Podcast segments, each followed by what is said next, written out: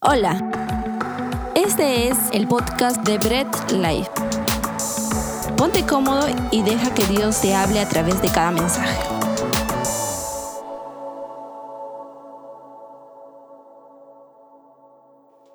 Wow, qué buen tiempo de adoración hemos tenido, qué buen tiempo, en verdad, desde el principio de la reunión hasta ahorita, qué buen tiempo que el Señor nos está permitiendo vivir juntos, ¿no? Pues Qué chévere, en verdad, qué chévere. Si, has, si en los comentarios has visto algún amigo, pues deberías estar diciendo, hey, qué bueno que estés acá, ¿no? Y siempre interactuar, no perder la emoción, ¿no? No perder la emoción de lo que es vivir estos tiempos online. Pues ya sabemos que el Señor nos va a hacer volver en, en su momento a estar presenciales, pero no perder esa expectativa de que el Señor se manifieste en todo momento.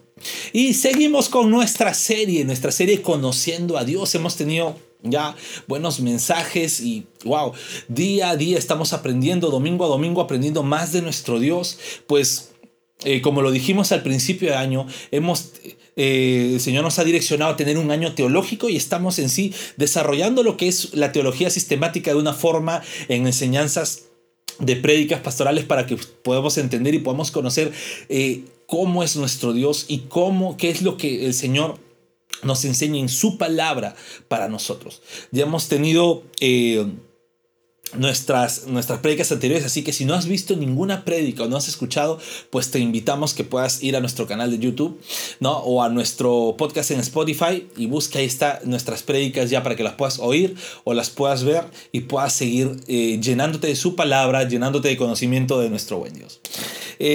ahora sí, bien. Vamos a empezar, vamos a empezar, así que dile al que está a costado, ¿no? Si tienes a tu familia al costado, ni, ni pienses distraerme porque quiero aprender más de mi Dios. Cuando buscamos conocer más a Dios, eh, en su palabra, lógico, y empezamos a escudriñar la Biblia, escudriñar, a leer, ¿no? Y incluso cuando leemos la Biblia decimos, wow, esto me rompe la cabeza, esto me deja, pero, ¿no? Explotado. Pues cuando empezamos a entender eso, entendemos también que Dios está por encima de nuestra naturaleza.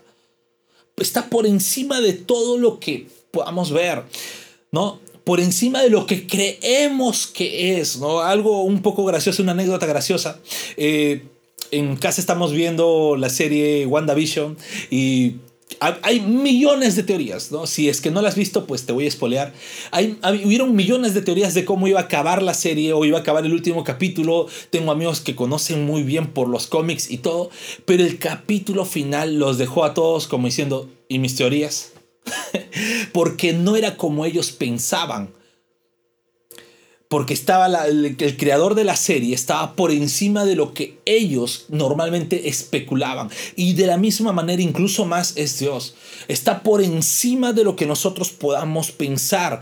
Sí, el Señor se dio a conocer en su naturaleza y en su palabra, pero está por encima incluso de los límites que nosotros podemos observar. Dios es muy soberano a todo lo que eh, nosotros vemos en la naturaleza o entendemos de la naturaleza, entendemos de la vida. ¿ok? En las características o lo que llamamos atributos de Dios están los atributos incomunicables, que son que le pertenecen solamente a Dios y que no lo, no, lo transmite al, al ser humano. Y están los atributos comunicables, que sí son atributos que le pertenecen a Dios ¿no? Al Dios eterno, al Dios infinito, pero de alguna forma nos lo transmite. Ya hemos tenido eh, tres semanas, así que busca las tres prédicas anteriores para que puedas entender de qué estamos hablando. Y en estos atributos hay muchos de lo que podamos entender y hay otros que entendemos parcialmente, ¿no? Inclusive, si hablamos del amor de Dios, nosotros podemos entender lo que es amor. Pero cuando nos vamos al, al ser de Dios, va a ser muy difícil de entender cómo es el amor de Dios o poder comprender cómo es el amor de Dios porque sobrepasa nuestros límites. ¿ok? Inclusive hay otras características como la eternidad de Dios que también nosotros no podemos decir, ah, yo sí sé lo que es eterno porque está fuera de nuestros límites. Y entre esos atributos hay uno de los que muchas veces eh, algunos tienen una teoría, una característica errada. Y voy a empezar con esto, ¿no? Toda nación cristiana por cultura, ¿no? Siempre ha escuchado esta frase, ¿no? En el nombre del Padre, del Hijo y del Espíritu Santo. Toda nación cristiana, si tú vas a cualquier nación que se autodenomine cristiana, pues vas a escuchar siempre esta frase. Y esta es una característica que le pertenece solo a Dios. No vamos a llegar a entenderlo jamás.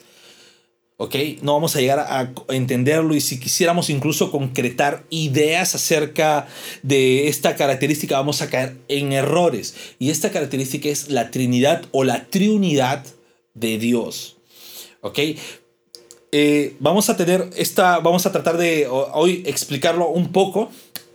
¿no? de una manera, de, un de una forma masticable, como podríamos decirlo, porque es una de las características eh, más eh, más complicadas de poder entender de Dios, pero sin embargo en su palabra está expuesta y nosotros como somos, eh, nos regimos a lo que dice la palabra de Dios, pues solamente aceptamos a lo que nos dice, pero está expuesta en la palabra de Dios. Son, quiero déjame decirte algo, el dogma de la Trinidad es uno de los dogmas fundamentales de la fe cristiana, no es negociable, eh, debemos conocer, enseñar y defender este dogma.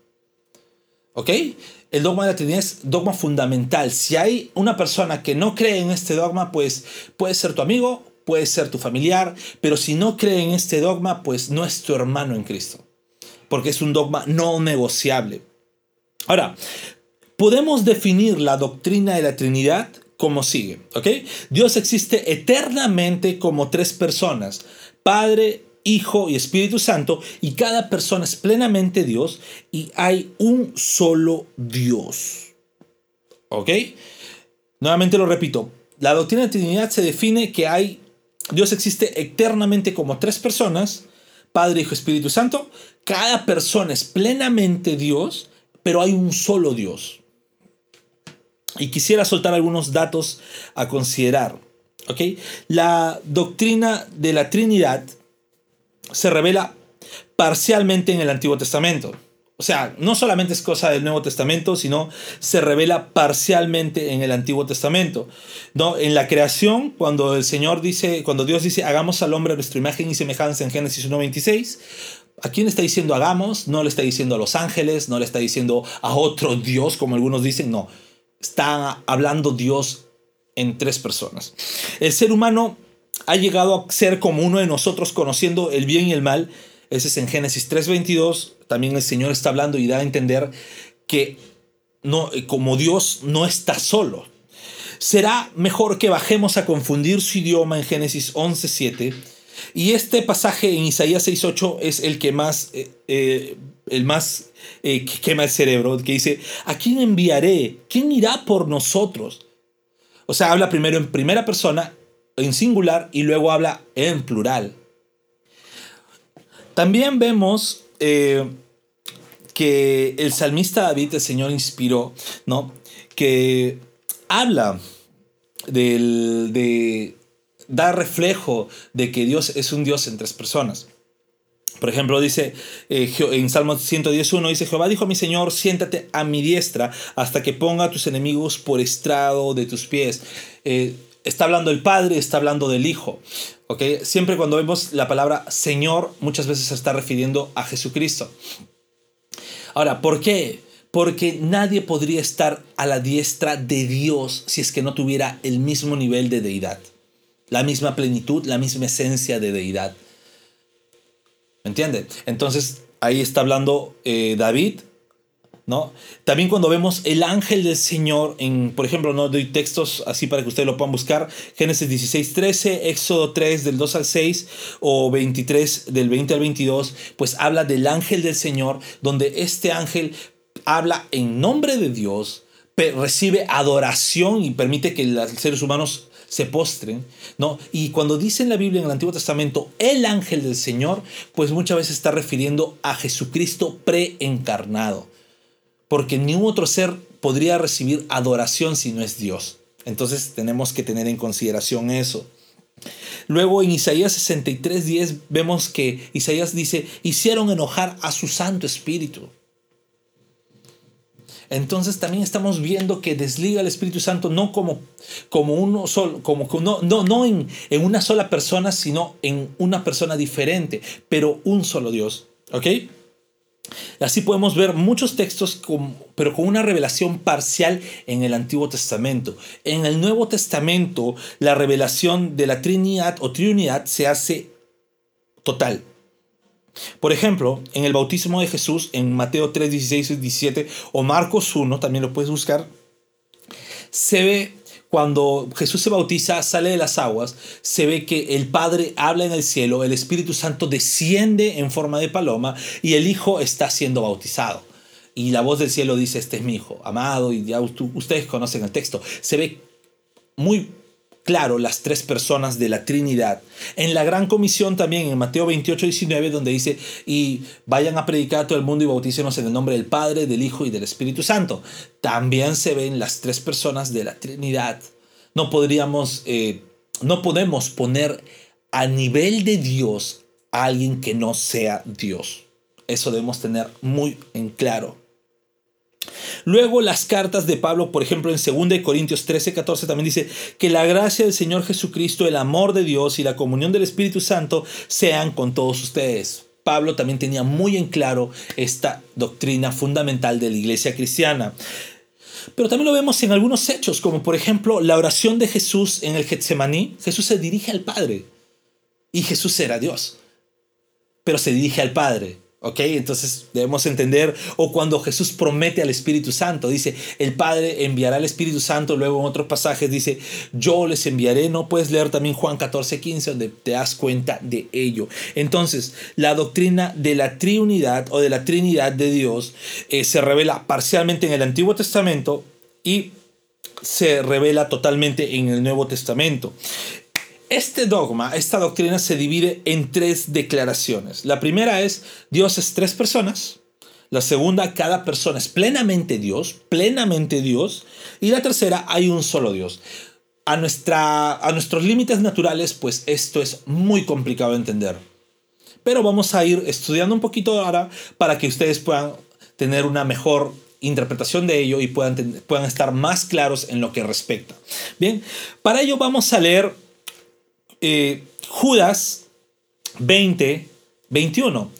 Algunos pueden decir Judas 1, 20, 21 porque Judas solamente tiene un capítulo, pero Judas 20, 21. Y la palabra de Dios dice, eh, pero ustedes, queridos hermanos, sigan confiando siempre en Dios.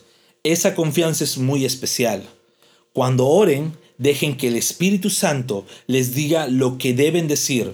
Confíen todo el tiempo en el amor de Dios y esperen el día en que nuestro Señor Jesucristo nos dará la vida eterna, pues Él también nos ama mucho. Oramos.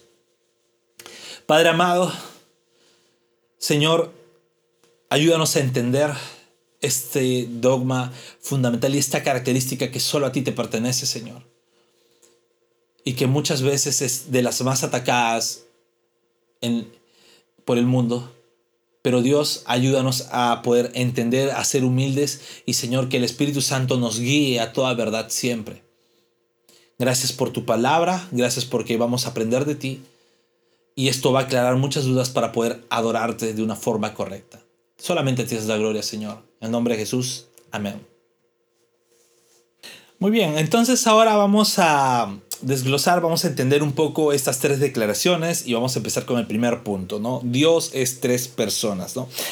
Hay, sí, muchos textos en los que podemos entender la Trinidad de Dios y podría darte todos los textos ahora, pero me basta con el que acabamos de leer para poder entender de una forma muy clara este dogma fundamental para la fe cristiana.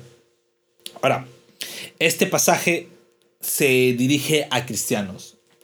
Okay, eh, se dirige a, los cristianos que hemos sido transformados por Dios. ¿Por qué? Porque sabemos que ellos van a irse solamente a lo que nos dice las escrituras.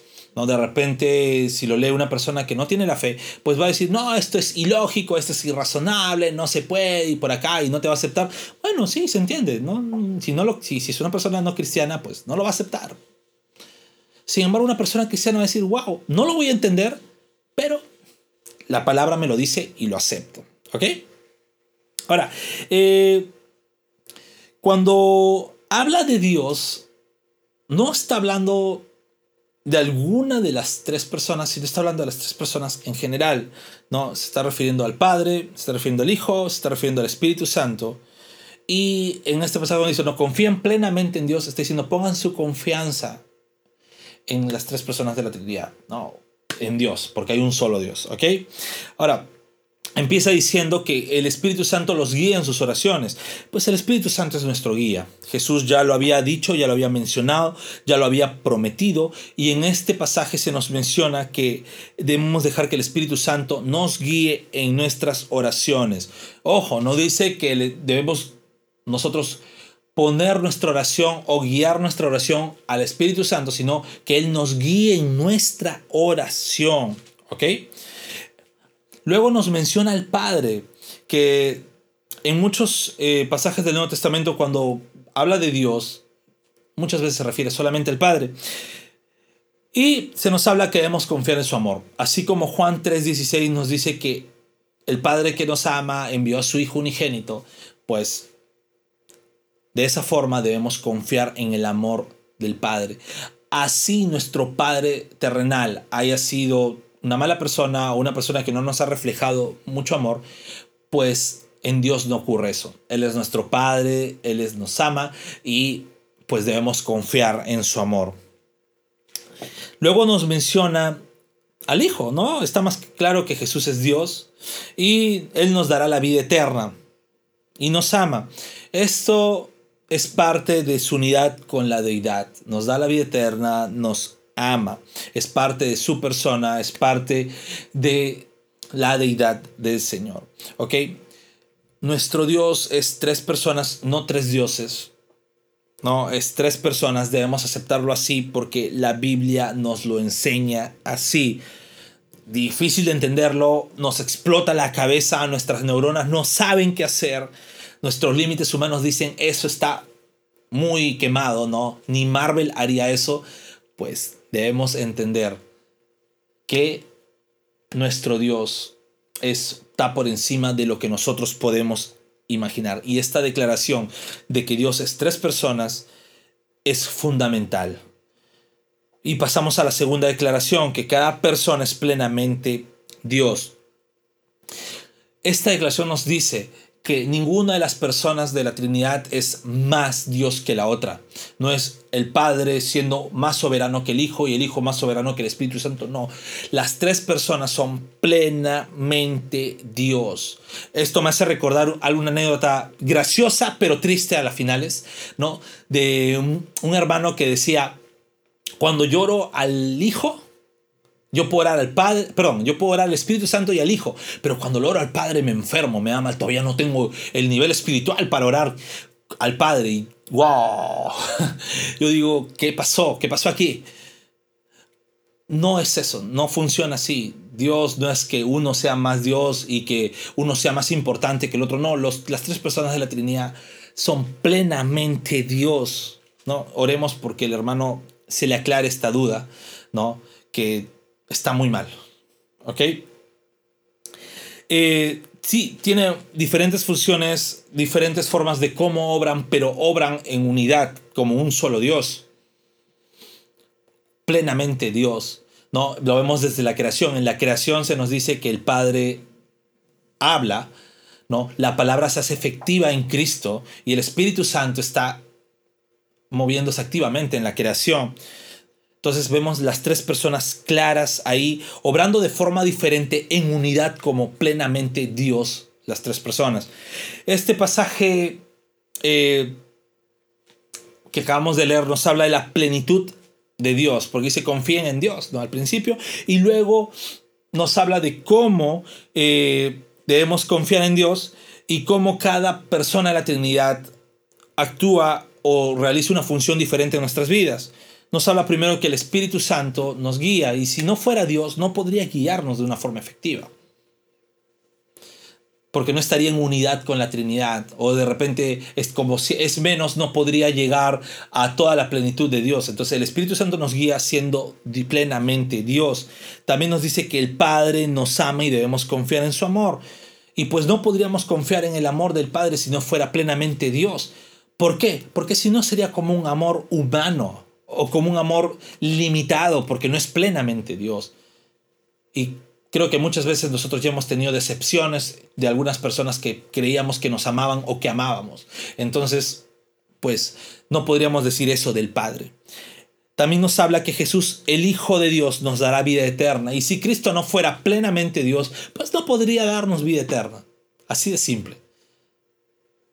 Por eso que las tres personas son Dios. Ninguno es inferior al otro, son plenamente Dios como tres personas. Tanto el Padre, el Hijo y el Espíritu Santo son Dios, son plenamente Dios.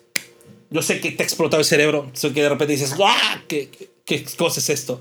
Pero recordemos algo, somos cristianos, esto se está hablando a cristianos. Como parte de nuestra confesión somos sola escritura. Lo que nos dice la palabra, aunque nos cueste entender, lo aceptamos está por encima de nuestros límites, por encima de nuestra capacidad, pero la Biblia nos lo dice y nosotros tenemos que aceptarlo. Y la tercera declaración de este dogma es, hay un solo Dios. La Biblia es claro en esto. Nunca nos dice la Biblia, oren a los tres dioses, oren al triteísmo. No, la Biblia nos dice que hay un solo Dios, pero en tres personas. es loco, es algo que escapa de nuestros límites, pero hay un solo Dios, ¿no? Las tres personas diferentes de la Trinidad son una sola en propósito, en acuerdo y en lo que piensan, ¿ok? También son una sola esencia, en su naturaleza esencial son una sola esencia, o sea, en otras palabras, Dios es un solo ser, no hay tres dioses, hay un solo Dios en tres personas. Nuevamente, loco, escapa de nuestra cabeza, pero es así. Ahora, cuando hablamos del Dios de la Biblia, estamos hablando de un Dios único, sin precedentes, sin comparaciones. No estamos hablando de una deidad hecha por hombres o adorada en pueblos antiguos, sino estamos adorando de un Dios sin igual. Es por ello que esta característica no hay ninguna religión que tenga esta característica de Dios. No hay ningún grupo religioso que, que, que tenga algo similar porque nuestro Dios es único. Si ves las culturas antiguas, los dioses antiguos, hay muchas, de repente muchos dioses o muchas eh, religiones que se parecían entre sí, ¿no? Los griegos con los romanos tenían mucho en común y se adoptaban y decían, ah, bueno, no hay problema. ¿Por qué? Porque, bueno, tenían similitudes, pero en nuestro Dios no hay nada igual. No hay nada igual. ¿Ok? Este pasaje empieza eh, diciendo que debemos poner toda nuestra confianza en Dios. No está diciendo pongan toda su confianza en los dioses. Porque luego menciona al Padre, Hijo y Espíritu Santo clarísimo. Está diciendo pongan toda su confianza en Dios. Entonces hay un solo Dios, en tres personas, pero un solo Dios en quien debemos confiar y en quien debemos poner toda nuestra confianza. Yo quiero advertirte de un peligro, ¿ok? La mayoría de herejías y sectas que se levantan al mundo, sectas demoníacas, como diría un, un pastor que es muy amigo mío, ¿no? Sectas del demonio, que se han levantado por negar, cuando empiezan a negar alguna de estas tres declaraciones por ejemplo, cuando negamos la declaración de que hay tres personas en la Trinidad o en la deidad de Dios, hay una herejía que se llama modalismo o sabelianismo, que niega a las tres personas, ¿no? Y él dice, no, es que es un Dios. Pero ¿por qué se revela como Padre, Hijo, Espíritu Santo? No, es que actúa de forma diferente. Cuando cuando va a actuar de padre, se pone como padre. Cuando habla, va a ser redentor, se pone como hijo. Y cuando va a guiar, se pone como Espíritu Santo. Por eso un solo Dios solamente actúa de diferentes formas. Y no es así. Porque estaría en contra de, de las tres personas que aparecen clarísimo en el bautismo de Cristo, de la creación, donde se ve también actuando a las tres personas de la Trinidad, de cómo se expresaban los apóstoles en sus cartas, pues estaría en contra. Entonces, hay muchas religiones o muchas sectas hoy en día que van en contra de este dogma. Y dicen, no, no, no, no hay tres personas, eso es mentira. Pero sí se, el Padre, el Dios actúa como Padre, actúa como Hijo y actúa como Espíritu Santo. Eso se llama modalismo. No es algo reciente, es algo que viene de la antigüedad y que la iglesia cristiana siempre ha estado peleando contra este dogma demoníaco. Luego también está el arrianismo, otro peligro, que niega que Jesús es igual al Padre, que niegan que y dicen que Jesús fue un ser creado. Esta herejía viene de los primeros siglos, del siglo III. ¿Ok? Y esta es, es del siglo III, siglo IV. Y esta herejía niega que Cristo es Dios. Dicen, ah, no, Jesús es un ser creado. Sí, es divino. Dicen, pero es creado. Y no es igual que el Padre. El Padre es el Todopoderoso. Jesús sí es un semidios. Un poquito menos que Dios, ¿no? Pero es divino, ¿no? Sí, se merece su adoración también, pero esa es una herejía.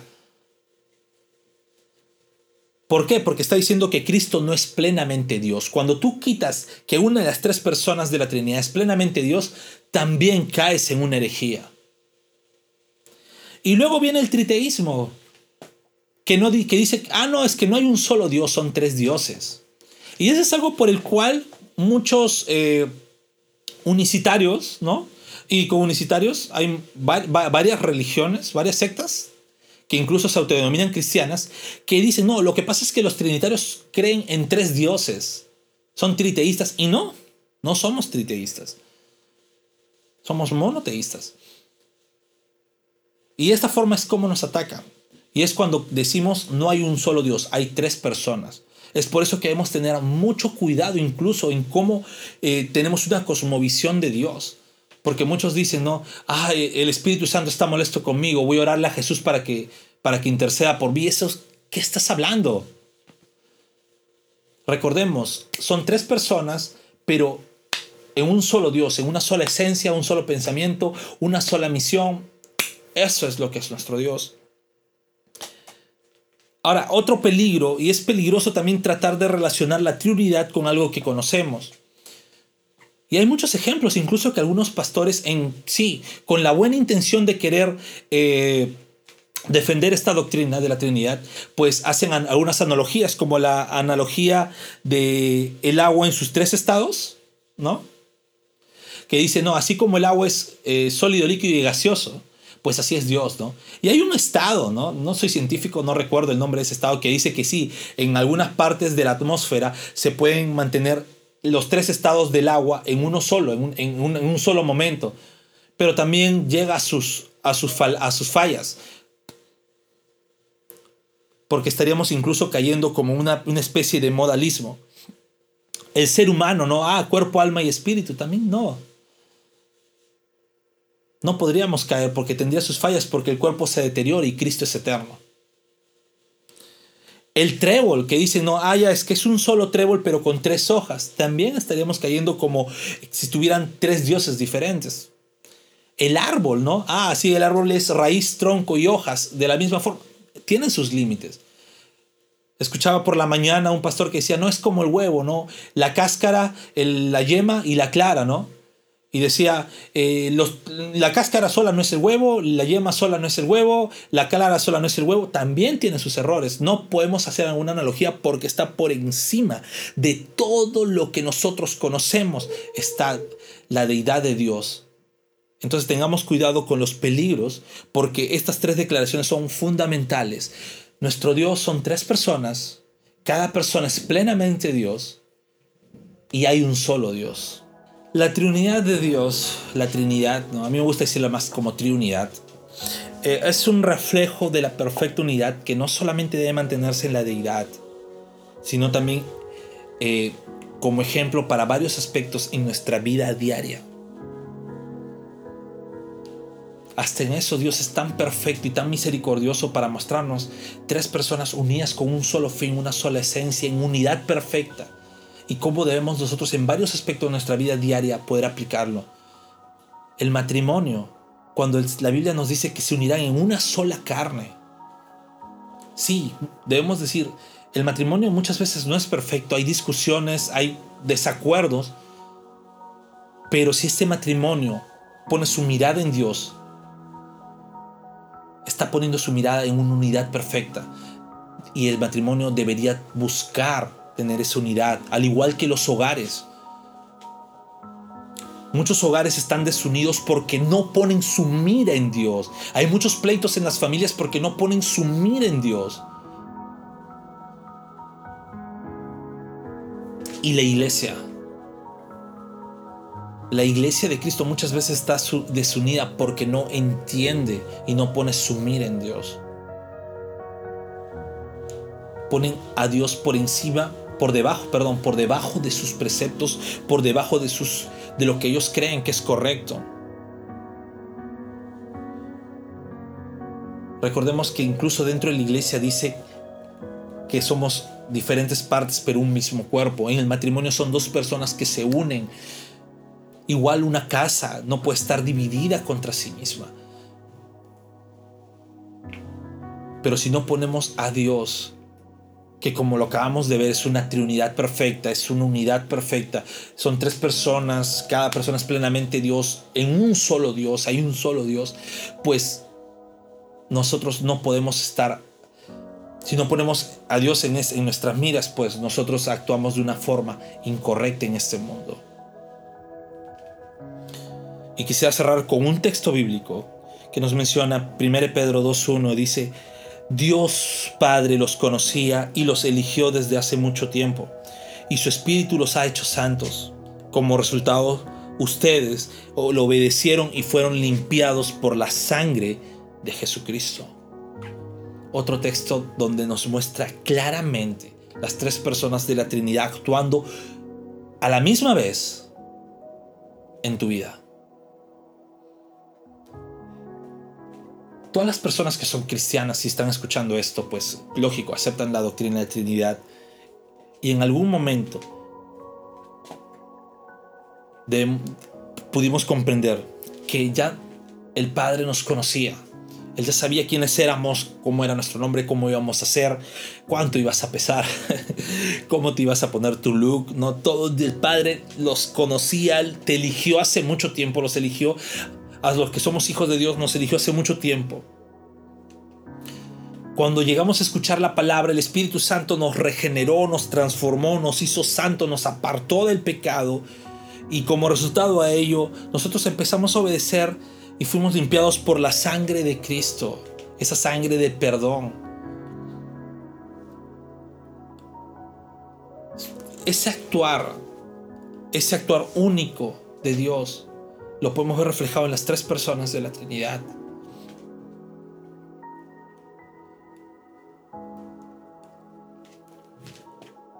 Y esa unidad, se dan cuenta, actuando en una sola persona, esa unidad es la que nosotros debemos reflejar y debemos predicar. Mateo 28, 19 nos dice ¿no? que debemos predicar a todas las personas, hacer discípulos en el mundo, bautizándolos en el nombre del Padre, el Hijo y el Espíritu Santo. Y muchas veces como cristianos estamos pues adormecidos, no predicamos la palabra, no predicamos del amor de Dios no predicamos de la unidad de la iglesia, no predicamos de cómo debemos amar. Pues no, no estemos adormecidos, no estemos ahí en nuestra conformidad, no estemos en nuestra zona de confort, pues salgamos, prediquemos, hablemos de la palabra de Dios. Y déjame decirte, si es la primera vez que escuchas este, una predica, un mensaje, si es la primera vez que de repente dices, wow, eh, pues no sabía que era una iglesia, pues ahora estás en una virtual. Déjame decirte algo. Dios nos conoce desde su eternidad. Y desde su eternidad ha hecho un llamado efectivo para los que son sus hijos ha decretado que el Espíritu Santo sea quien transforme y nos haga nacer de nuevo y que el sacrificio de Jesús, siendo Dios, se encarnó, murió y resucitó para darnos vida, pues sea efectivo en cada uno de los que escuchan su palabra. Ese es el mensaje, el mensaje del Evangelio es simple, valiosísimo algo galáctico y fuera de, de, todo lo que podemos comprender, pero es simple. Es que Dios predeterminó que sus hijos sean regenerados por el Espíritu Santo y que Jesucristo venga a esta vida, sufra, muera, resucite pero en, ese, en esa muerte sufrió toda la ira del peso de, la ira de Dios que debes, debió ser para nosotros, lo recibió Él por amor. Oremos. Dios amado, te damos las gracias, te damos la gloria. Te pedimos, Señor, que tú seas siempre, que tú seas siempre Dios eh, guiándonos a toda verdad. Y Señor, que tu palabra sea efectiva en nosotros. Gracias, Padre, porque en tu eternidad manifestaste y nos escogiste. En tu eternidad, Jesucristo nuestro Señor vino, murió y resucitó para darnos vida. Y el Espíritu Santo es quien nos lleva a darte la gloria, a darte la honra. Gracias por todo lo que siempre has hecho por nosotros y por tus misericordias. Que esta palabra sea aplicada en nuestras vidas. En el nombre de Jesús. Amén.